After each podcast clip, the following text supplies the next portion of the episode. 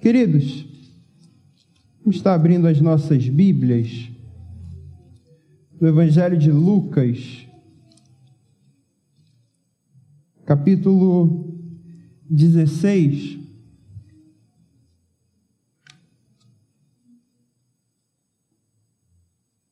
Lucas 16, dos versículos do versículo 1 ao versículo 13. Todos acharam? Amém? Evangelho de Lucas, capítulo 16, versículo 1 ao versículo 13, a parábola do administrador infiel. A gente vai estar dando sequência à nossa série de exposição acerca das parábolas de Jesus.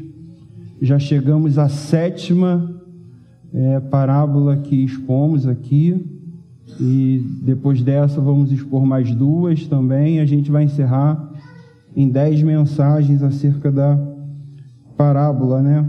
A gente poderia ficar aqui expondo. Jesus pregou cerca de 40 parábolas, mas a gente vai levar uns três anos aí expondo. Mas a gente vai fechar com dez mensagens. Avisa aos irmãos que já estamos preparando a próxima série de mensagens para nós estarmos meditando juntos, mas enquanto isso, vamos então concluir essa exposição. Diz assim: assentados mesmos, é, versículo 1: disse Jesus também aos discípulos: Havia um homem rico que tinha um administrador e este lhe foi denunciado como quem estava a defraudar os seus bens. Então, mandando-o chamar, lhe disse: Que é isto que ouço a teu respeito? Presta contas da tua administração, porque já não podes mais continuar nela. Disse o administrador consigo mesmo: Que farei, pois meu senhor me tira a administração? Trabalhar na terra não posso também de mendigar tenho vergonha. Eu sei o que farei, para que quando for demitido da administração, me recebam em suas casas. Tendo chamado cada um dos devedores do seu senhor, disse ao primeiro: Quanto deves ao teu ao meu patrão? Respondeu ele: Cem cados de azeite. Então disse: Toma a tua conta, assenta-te depressa e escreve cinquenta. Depois perguntou a outro: Tu quanto deves? Respondeu ele: Cem coros de trigo. Disse-lhe: Toma a tua conta, escreve oitenta. E elogiou o Senhor o administrador infiel, porque se houvera atiladamente, porque os filhos do mundo são mais hábeis na sua própria geração do que os filhos da luz. E eu vos recomendo, das riquezas de origem iníqua, fazei amigos para que quando aquelas vos faltarem, esses amigos vos recebam nos tabernáculos eternos. Quem é fiel no pouco, também é fiel no muito, e quem é injusto no pouco, também é injusto no muito. Se, pois, não vos tornastes fiéis na aplicação das riquezas de origem justa, quem vos confiará a verdadeira riqueza? se não vos tornastes fiéis na aplicação do alheio, quem vos dará o que é vosso? Ninguém pode servir a dois senhores, porque ou há de aborrecer-se de um e amar ao outro, ou se devotará a um e desprezará ao outro. Não podeis servir a Deus e às riquezas. Vamos orar, queridos? Senhor, nós louvamos o teu nome. Mais uma vez te agradecemos, ó Deus, pelo privilégio que temos de pregar a tua palavra. E nessa manhã te pedimos que o Senhor possa falar aos nossos corações, que a tua glória seja manifesta por meio da exposição da tua palavra, que em tudo o Senhor receba a glória e nós possamos receber a tua graça, em nome de Jesus. Amém. Queridos, na parábola de hoje surge um tema que, apesar de ser muito comum nas parábolas de Jesus, algumas que nós até já expomos aqui, o tema dinheiro, é, estima-se que um terço das mais de 40 parábolas que Jesus pregou envolva esse tema de alguma forma. É, Jesus fala sobre riquezas terrenas, Jesus fala em outros momentos sobre tesouro. Nós lemos, nós expomos a parábola do tesouro perdido, tesouro enterrado, a dracma perdida. É, Jesus fala sobre moedas, sobre talentos. Nós pregamos também a parábola dos talentos, na parábola dos trabalhadores é, da vinha que nós pregamos também, nós vimos ali um conflito é, sobre quem deveria receber mais, que o que era justo, o que não era justo. Então, é um tema bastante frequente nas parábolas de Jesus. Contudo, queridos, é, apesar de ser um tema frequente, a gente não fala acerca do dinheiro especificamente. Se a gente observar é, sempre que nós mencionávamos é, o dinheiro de modo geral, né, e todas as suas classificações que lemos aqui na Bíblia, é, ele estava sempre de maneira secundária, ele estava sempre de maneira à parte do tema central que Jesus pretendia trazer. Mas no texto de hoje, não, queridos, o texto de hoje, dinheiro é o tema central. Todas as mensagens que mencionavam dinheiro, e isso é uma característica,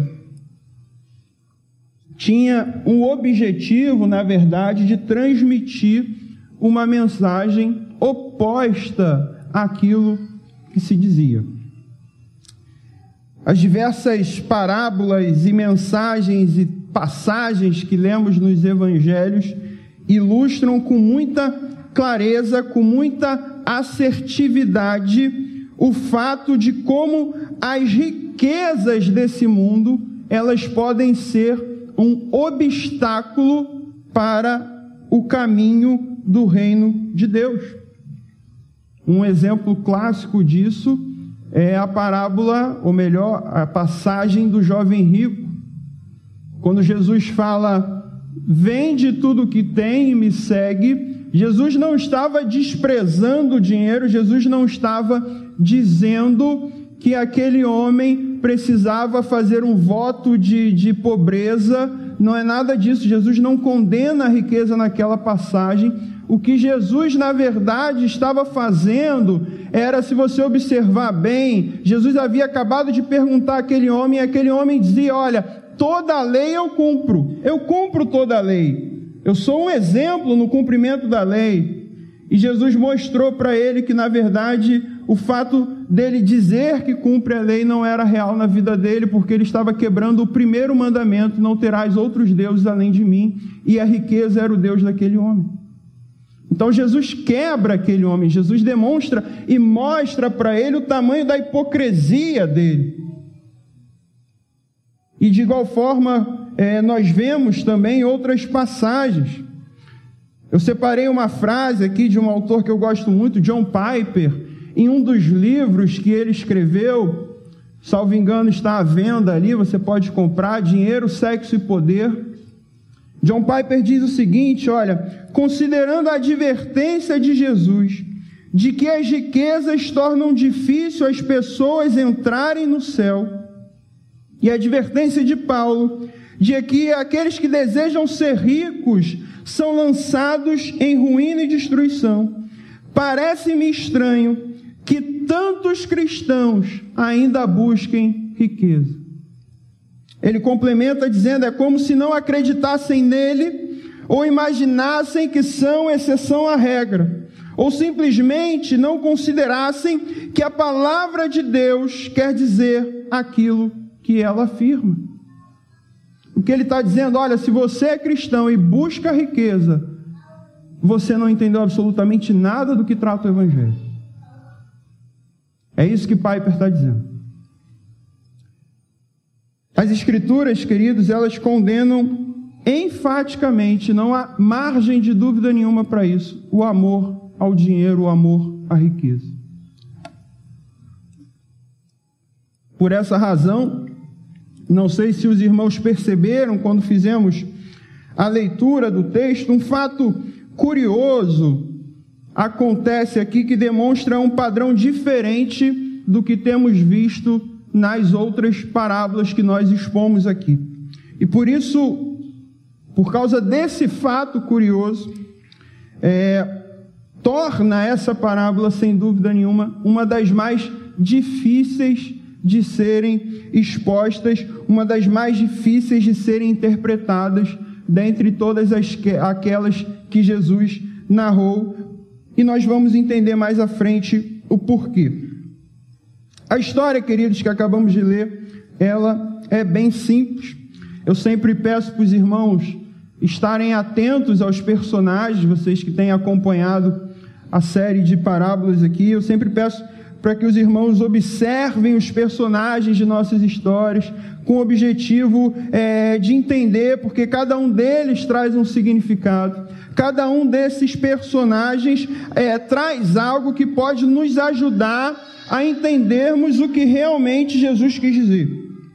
E os personagens dessa história, o personagem principal dessa história contado aqui por Jesus, é sem dúvida aquele que ele chama no título da parábola como administrador infiel. Não há margem nenhuma de dúvida quanto ao caráter desse homem, quanto à sua índole. É evidente, queridos, que se trata de alguém aqui com ausência moral, ausência ética, alguém desonesto, alguém desonrado, sobretudo no ambiente de trabalho.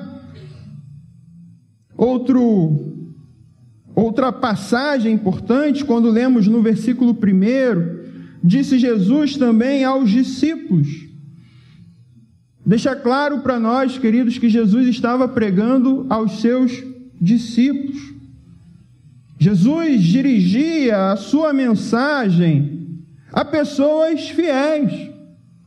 Jesus não estava pregando a uma grande multidão, uma multidão repleta de ímpios, de não convertidos. Não, querido, Jesus estava pregando diretamente aos seus seguidores, aos seus discípulos, uma mensagem de discipulado para pessoas crentes, cristãos convertidos, pessoas que decidiram seguir a Cristo pessoas assim como nós.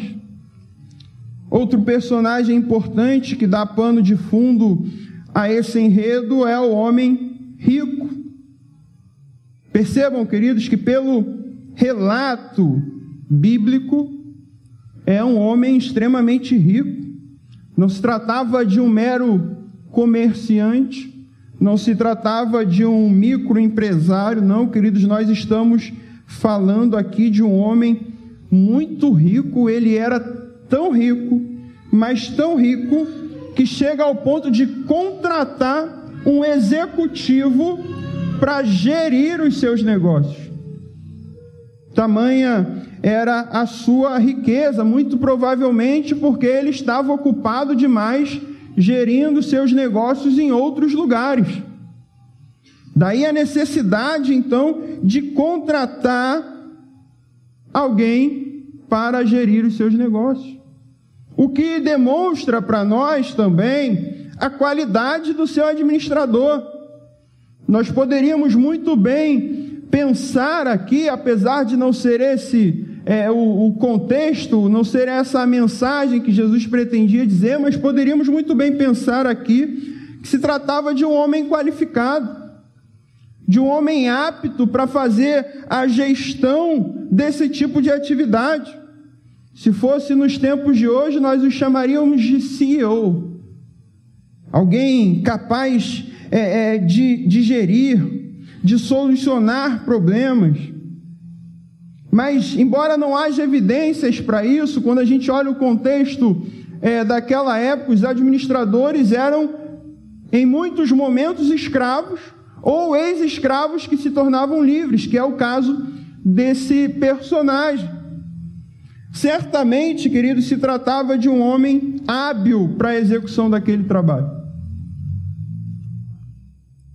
tinha o respeito das pessoas, mas principalmente ele tinha a confiança do seu chefe, e essa confiança era tamanha que foi confiada o seu negócio, o, gest... ah, o controle de parte dos seus bens àquele homem. Então, são esses personagens que dão vida à nossa história nessa manhã. Mas há algo interessante no texto, há algo curioso, algo que acontece que muda completamente o cenário dessa história. Que fato foi esse? Quando lemos no versículo 1 ainda, que diz que o homem rico tinha um administrador e este lhe foi denunciado como quem estava a defraudar os seus bens. Houve ali, queridos, uma denúncia grave. Uma denúncia grave, uma acusação chega ao homem rico de que o seu administrador ele estava roubando, ele estava fraudando, ele estava é, é, tomando bens, propriedades do seu chefe. Se nós observarmos as reações, a reação do homem rico, e também pelos atos subsequentes do administrador, é, podemos afirmar com certeza de que essas acusações elas eram verdadeiras. Essas acusações elas eram é, bem fundamentadas, não havia margem para dúvida. Ele de fato estava roubando o seu patrão e ele havia traído a, conf, a confiança do seu chefe, e o chefe diz então ao seu funcionário, no versículo 2: presta conta da tua administração, porque já não podes mais continuar nela.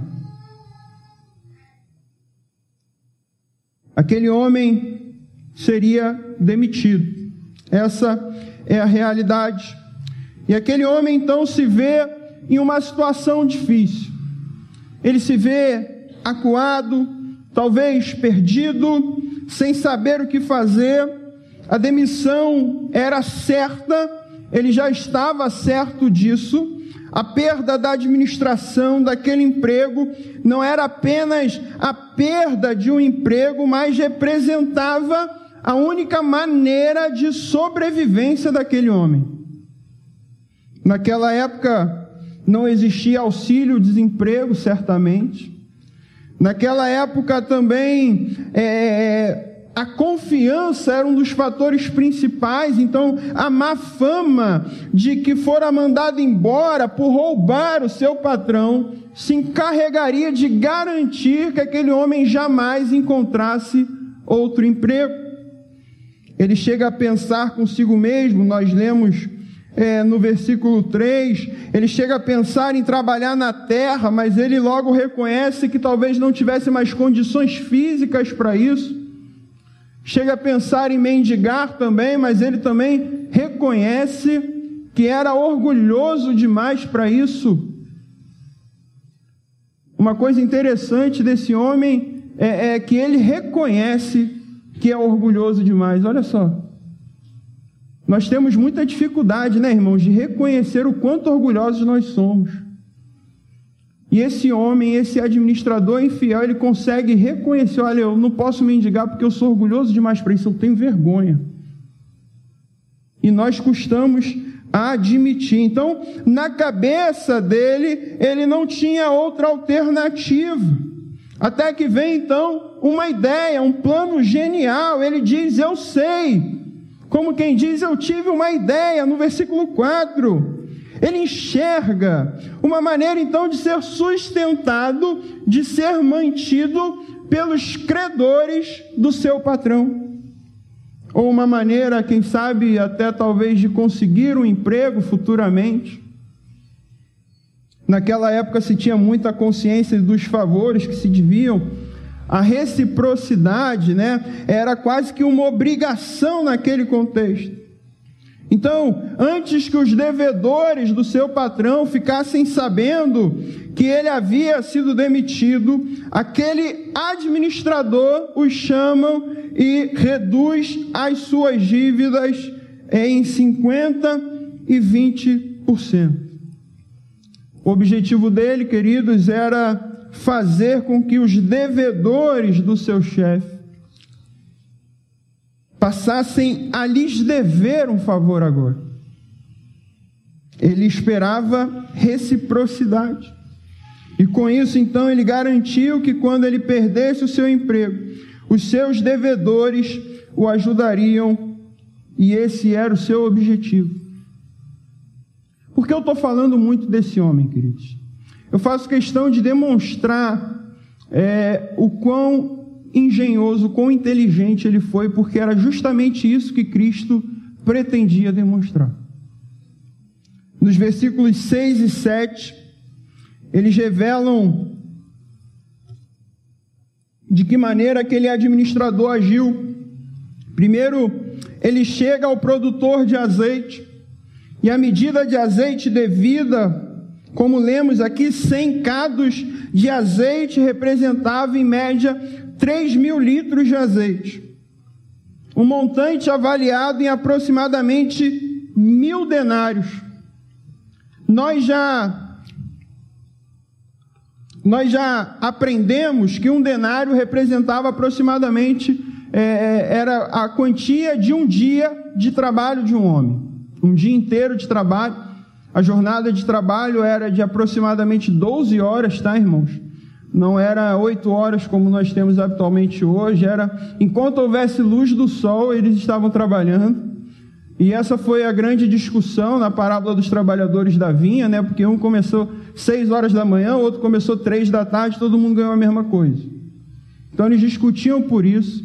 Então um dia inteiro de 12 horas de trabalho era pago com um denário e esse valor que que é de mil denários era a avaliação desses cem cados de azeite. A medida de trigo também é falada no versículo 7, que lemos aqui, 100 coros de trigo é, estava avaliado em aproximadamente 2.500 denários.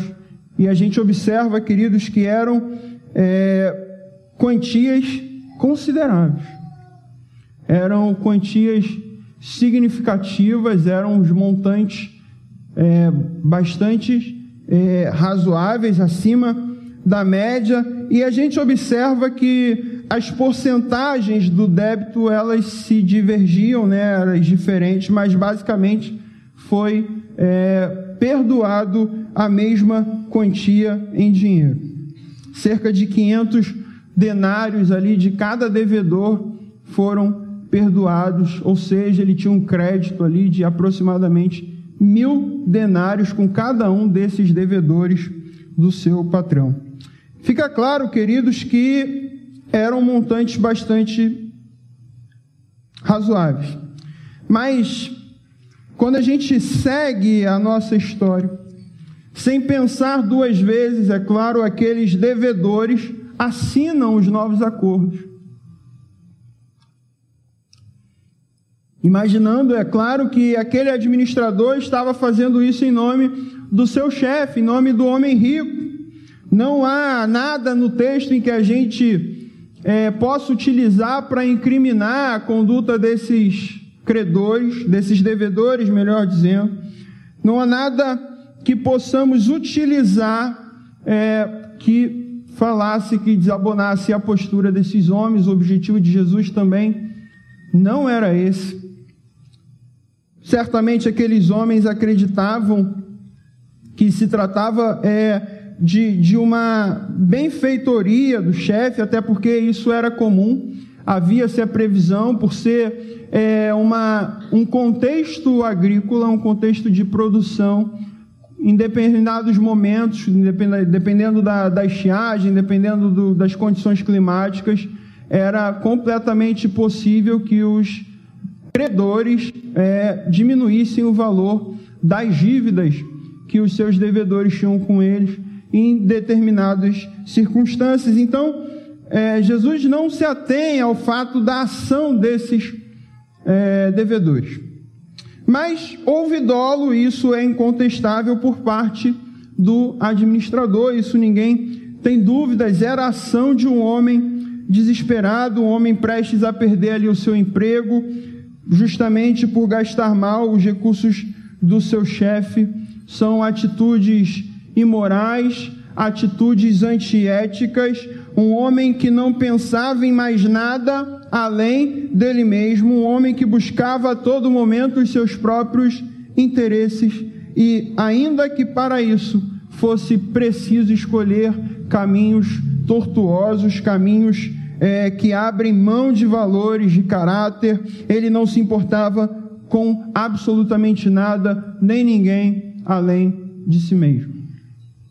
Eu falei no início sobre um fato que nos chama a atenção e que por essa razão torna tão difícil de nós compreendermos essa parábola, e esse é o versículo chave da história contada por Jesus. A história que Jesus narra, ela sofre uma reviravolta. Certamente um desfecho é inesperado por cada um de nós. Quando pregamos é, em outras parábolas, né, a gente via a figura do Senhor é, agindo de maneira enfática, de maneira incisiva, em que nós talvez esperássemos que, assim como em outros momentos, tivesse um desfecho semelhante. Esperássemos talvez que o patrão chegasse diante daquele administrador infiel e vendo esse cenário, vendo a forma como ele havia agido, a forma como ele havia conduzido, nós esperássemos que ele chegasse e punisse severamente aquele administrador. Se não o punisse, mas que pelo menos o repreendesse, que pelo menos brigasse com ele. Mas não, queridos. Quando lemos o versículo 8, o que vemos aqui foi bem diferente. Não sei se os irmãos se atentaram, mas vocês repararam que quando o chefe chega, quando o homem rico chega, ele não condena aquele homem. Muito pelo contrário. Ele elogia aquele administrador. Como entendermos isso? Como compreendermos que Jesus é, conta a história de um homem que, diante de uma imoralidade, diante de uma desonestidade, elogia um comportamento. Eu sempre convido os irmãos, e eu fiz isso no início, para que nós pudéssemos observar os personagens que aparecem nessas histórias. Mas aqui, queridos, é importante fazer é, essa abrir esse parênteses aqui, né? É, que diferente do que vimos em outras parábolas, o homem rico aqui ele não é uma figura de Cristo. Embora pareça muito claro isso, a gente faz questão de enfatizar isso. O fato desse homem admirar, elogiar a conduta do seu empregado sugere naturalmente que aquele homem, o chefe, não era nem de longe um exemplo de integridade. Na verdade, queridos, o que Jesus estava querendo nos mostrar é que eles eram exatamente iguais. E esse é o objetivo da parábola, queridos. Nos dizer, dizer para nós que não importa se você é muito rico, não importa se você é muito pobre, não importa se você é proprietário, se você é senhor, não importa se você é servo, não importa simplesmente se você é um funcionário, nada disso importa, queridos. O que verdadeiramente importa é a maneira como você lida com o dinheiro. A maneira como você administra o seu dinheiro. Mas por que isso, queridos? Porque eu falo que aqueles homens eram iguais.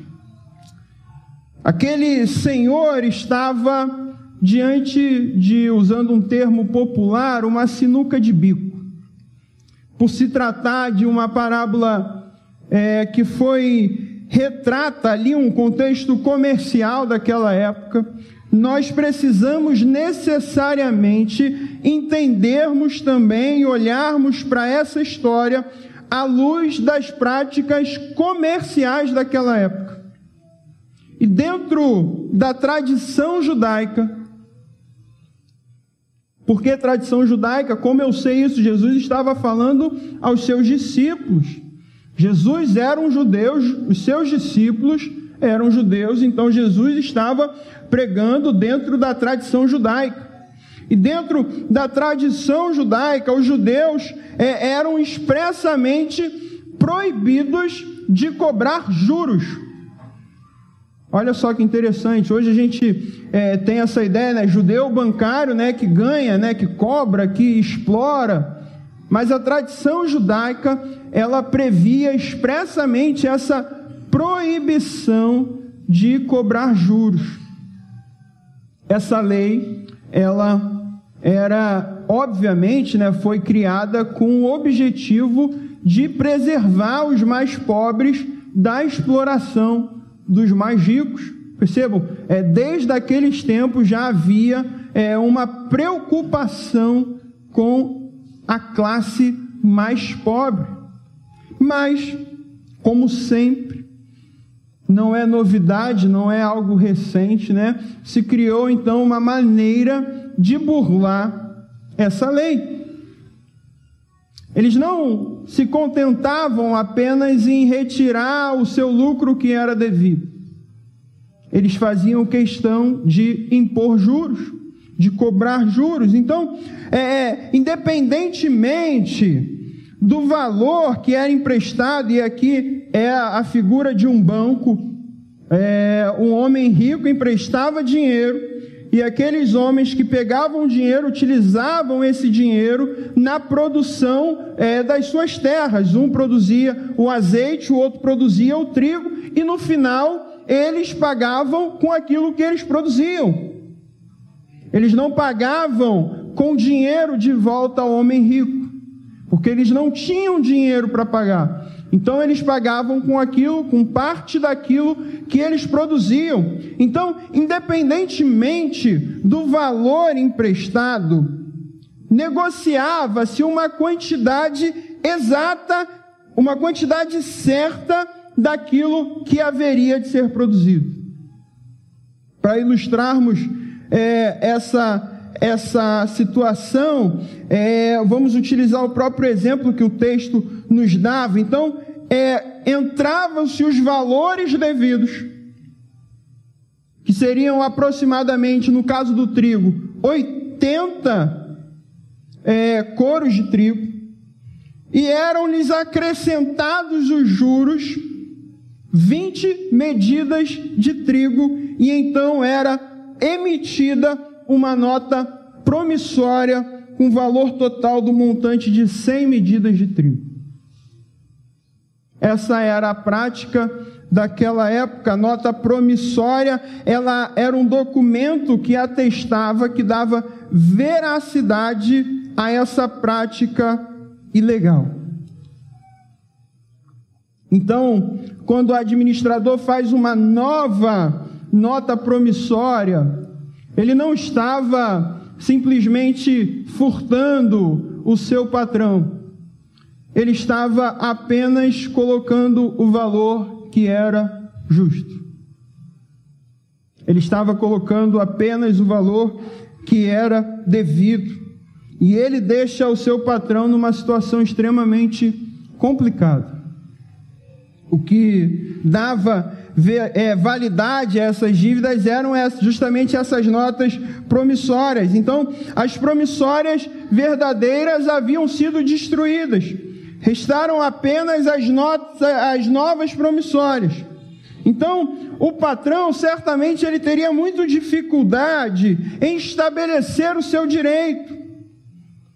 Além disso, ele não poderia é, reclamar, é, repudiar a ação do seu administrador, sem que com isso ele tivesse que assumir o seu próprio crime. Ele não poderia jamais dizer: olha, ele me fraudou. Mas como que ele te fraudou? Porque a dívida era 80 e está aqui 80. Não, mas eu cobrei 100 porque tinha juros. Ele não podia repudiar a ação do seu administrador porque ele não poderia jamais se expor a esse crime. Ele não poderia. Ele teria que sofrer as consequências de o um fato de que todos saberiam de que ele também agira de maneira maldosa, de maneira criminosa. Foi uma jogada muito inteligente do administrador.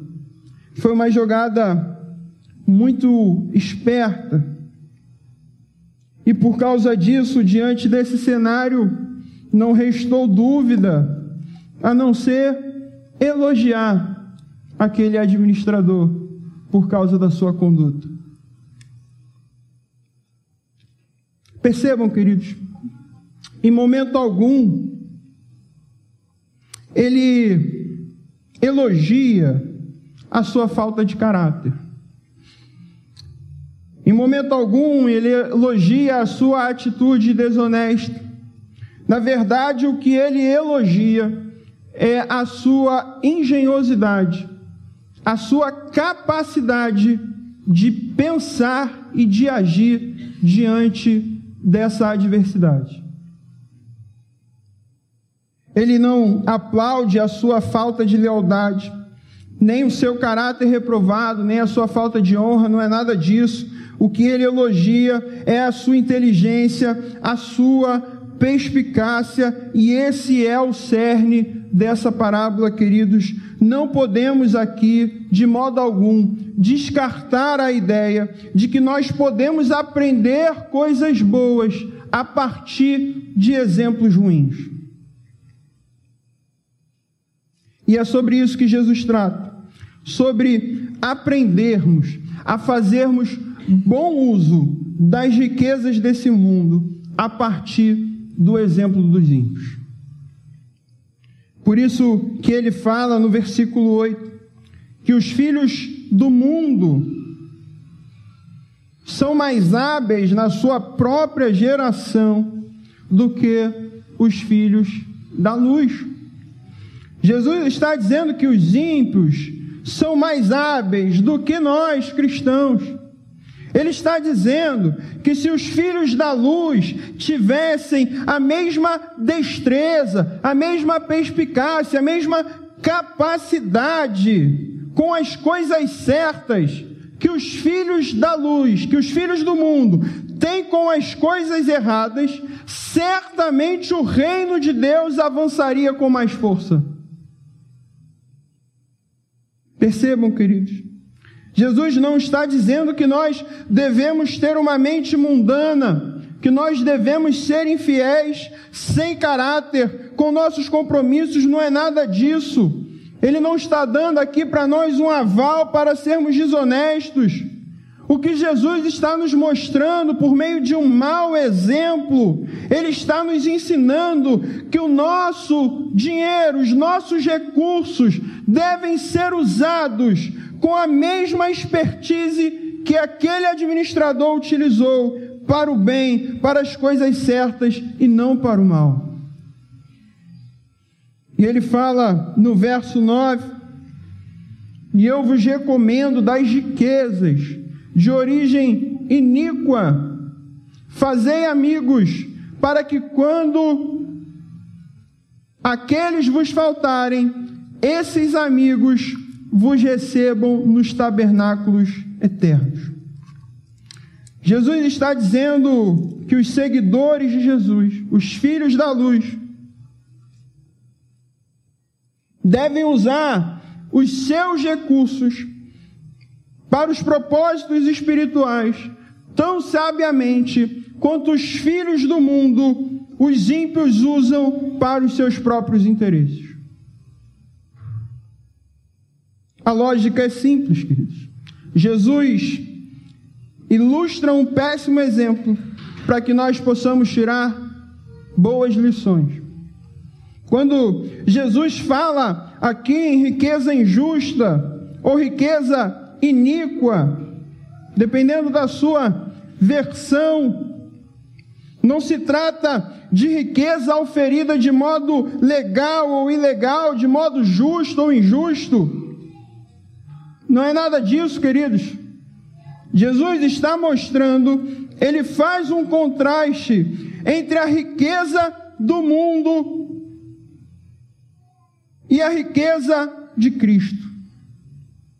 Jesus está dizendo que a riqueza do mundo, independentemente da forma como é oferida, se é através do seu trabalho, se por meios lícitos, se por meios ilícitos, independentemente da maneira, essa riqueza é completamente corrompida pelo mundo. E de outro lado, há a verdadeira riqueza que é Cristo e a eternidade. Esse versículo 10 é um dos que mais sofre, talvez, aí na mão dos maus intérpretes da Bíblia. Quando Jesus fala no versículo 10, diferente do que esses péssimos intérpretes é, é, pregam nos tempos de hoje, Jesus não está falando de quantidade.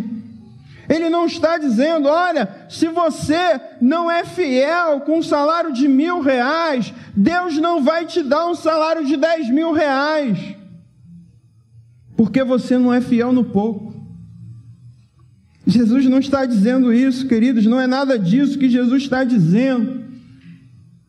Quando Jesus faz esse contraste entre a riqueza do mundo, a riqueza corrompida e a verdadeira riqueza, que é a eternidade com Cristo, ele está dizendo é que na verdade não importa se você ganha mil, dois mil, dez mil, vinte mil, duzentos mil reais. Se você é patrão ou funcionário, rico ou pobre, nada disso importa, porque tudo isso, por maior que seja o seu salário, por maior que seja o seu patrimônio, tudo isso é muito pouco diante da riqueza que é Cristo. Se você não é fiel no pouco, que é tudo isso que você tem, seus milhões, suas casas, seus carros, se você não é fiel com isso, você jamais será fiel com a riqueza verdadeira que é Cristo. As pessoas dizem, ah, porque o irmão não dá dízimo com salário de mil reais. Deus nunca vai fazer ele prosperar. Não é nada disso, queridos. Não importa quanto você ganha. Não importa se muito, se pouco, Deus não está interessado na sua conta bancária. Deus não está interessado em quanto você dizima. Deus não está interessado se você bota o dinheiro certinho todo mês, ou se você bota um mês muito, pouco, ou se você não bota nada. A questão não é essa, a questão é que Deus está interessado se você é fiel com aquilo que Ele tem te dado.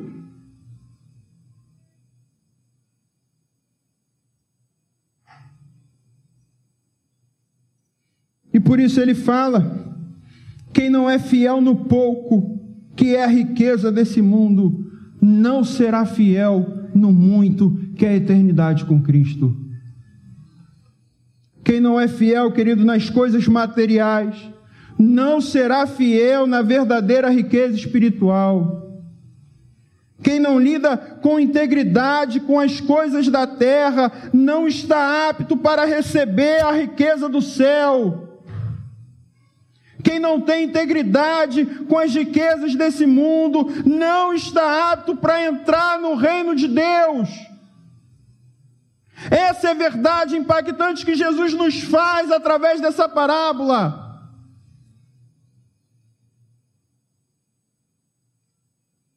Não é sobre ter muito ou ter pouco, é sobre fazer bom uso daquilo que você tem.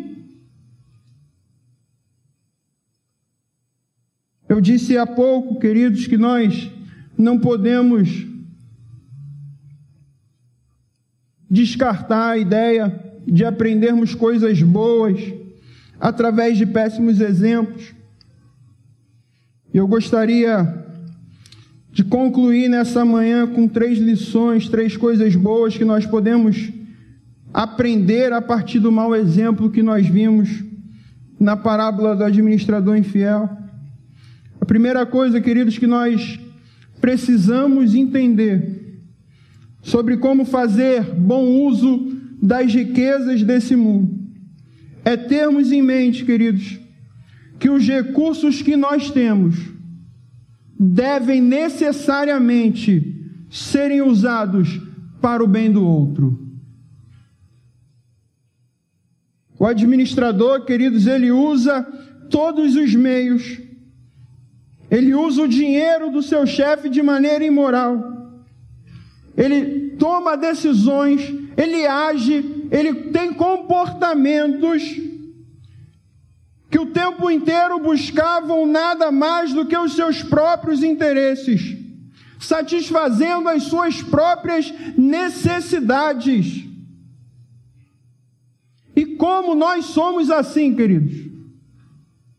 Como nós pegamos o pouco ou muito, eu não sei o, o, quanto que os irmãos ganham, qual é o salário dos irmãos, mas não importa. Mas quanto que nós pegamos daquilo que temos e usamos exclusivamente para satisfazer as nossas necessidades, satisfazer os nossos interesses, satisfazer os nossos desejos. Muitas das vezes desejos frutos de corações não regenerados, de corações corrompidos, frutos de corações carnais, corações é, completamente dominados pelo pecado.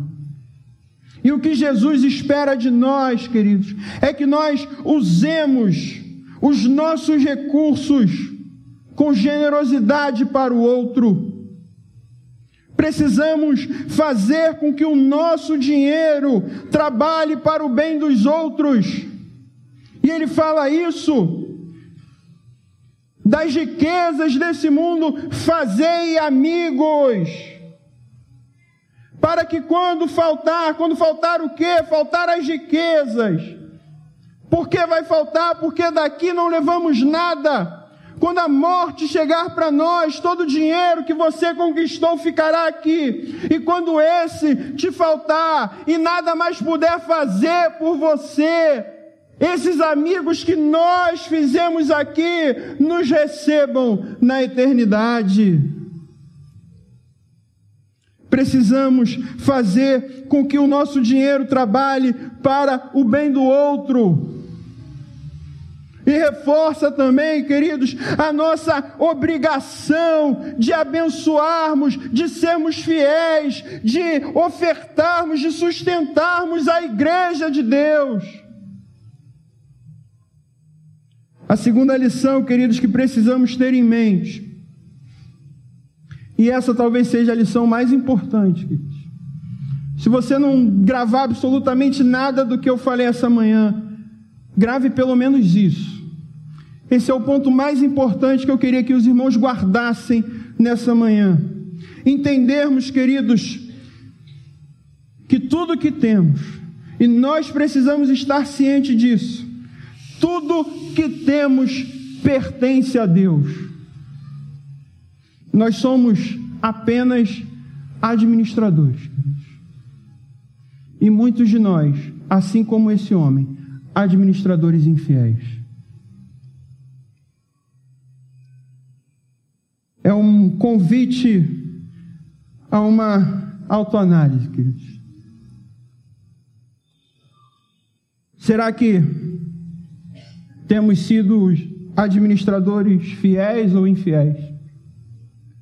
Precisamos estar cientes disso, queridos, de que um cristão que recebe mil reais por mês prestará contas da mesma maneira que aquele que recebe duzentos mil, um milhão, dois milhões e quanto mais for possível se receber. ambos prestarão contas do que fazem com seus recursos. E o que Jesus está dizendo aqui, queridos, é que o caráter verdadeiro, ele se mostra em como uma pessoa lida com o seu recurso. John MacArthur vai dizer que o que nós fazemos, presta atenção, queridos, o que nós fazemos com o nosso dinheiro revela o estado verdadeiro do nosso coração. Queridos, tudo aquilo que temos pertence a Deus e deve ser usado necessariamente para a glória de Deus.